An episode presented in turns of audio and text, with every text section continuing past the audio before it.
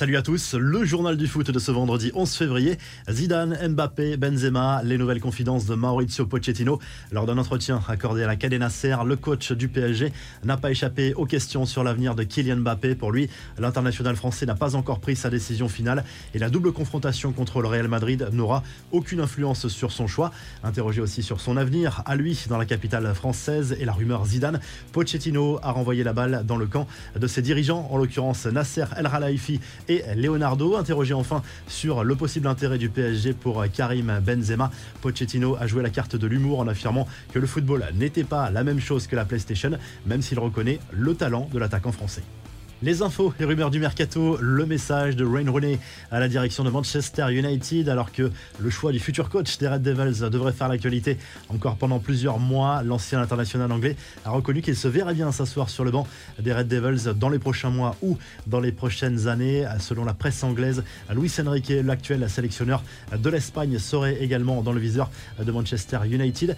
Du côté du Barça, on cherche désormais un nouveau gardien. Selon le Mondo Deportivo, plusieurs pistes sont à l'étude pour l'été prochain, dont celle de deux Français, en l'occurrence le gardien de Leeds, Ilan Mellier, le portier de 21 ans, et le Nantais Alban Lafont du côté de l'Italie. Cette fois, la Gazette dello Sport se penche sur l'avenir de Sven Botman. Le défenseur du LOSC intéresse sérieusement l'AC Milan. Son agent aurait été aperçu cette semaine dans la capitale lombarde. Le Milan AC qui serait prêt à miser très gros sur l'international néerlandais.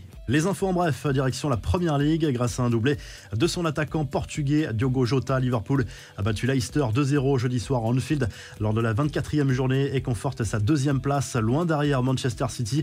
Arsenal a réalisé un joli coup en s'imposant sur la pelouse de Wolverhampton 1-0 et remonte à la cinquième place. À la Coupe de France, Nantes, dernier qualifié pour les demi-finales après une victoire contre Bastia 2-0 à la Beaujoire. Les Canaries recevront Monaco dans le dernier carré alors que Versailles défiera Nice. Les matchs se joueront les 1er et 2 mars prochains. Ronaldo Junior va-t-il suivre les traces de son père l'aîné des enfants de CR7, âgé de 11 ans, a officiellement intégré l'académie de Manchester United. La grande nouvelle a été relayée par Georgina Rodriguez, la compagne de la star portugaise, sur son compte Instagram. Enfin, l'individu soupçonné d'avoir piraté les comptes bancaires de Neymar et d'avoir détourné plus de 35 000 euros a été arrêté par la police de Sao Paulo. Il s'agit d'un hacker âgé de 20 ans dont l'identité n'a pas été dévoilée. Il aurait d'ailleurs escroqué plusieurs stars. La revue de presse, le journal de l'équipe se penche sur ce match entre le PSG et Rennes, programmé ce vendredi soir en ouverture de la 24e journée de Ligue 1. Un vrai test pour les Parisiens à 4 jours du choc contre le Real Madrid en huitième de finale aller de la Ligue des Champions. Objectif gagner, se rassurer et éviter les blessures pour les joueurs de Maurizio Pochettino. En Espagne, le journal Sport se penche à nouveau sur le futur mercato du Barça pour cet été. Si la priorité se nomme Erling Haaland, on l'a vu, les dirigeants Blaugrana étudient plusieurs plans B, dont celui de l'attaquant de la Real Sociedad, Alexander Isaac. Sachez aussi qu'en Coupe d'Espagne, en demi-finale aller, Bilbao et Valence ont fait match nul, un but partout. Et en Italie, tout au sport revient sur la victoire de la Juve en quart de finale de la Coupe d'Italie contre Sassuolo. Un succès 2 buts 1 pour la vieille dame qui affrontera la Fiorentina en demi-finale. L'autre demi opposera les deux clubs milanais. Si le journal du foot vous a plu, n'hésitez pas à liker, à vous abonner pour nous retrouver très vite pour un nouveau journal du foot.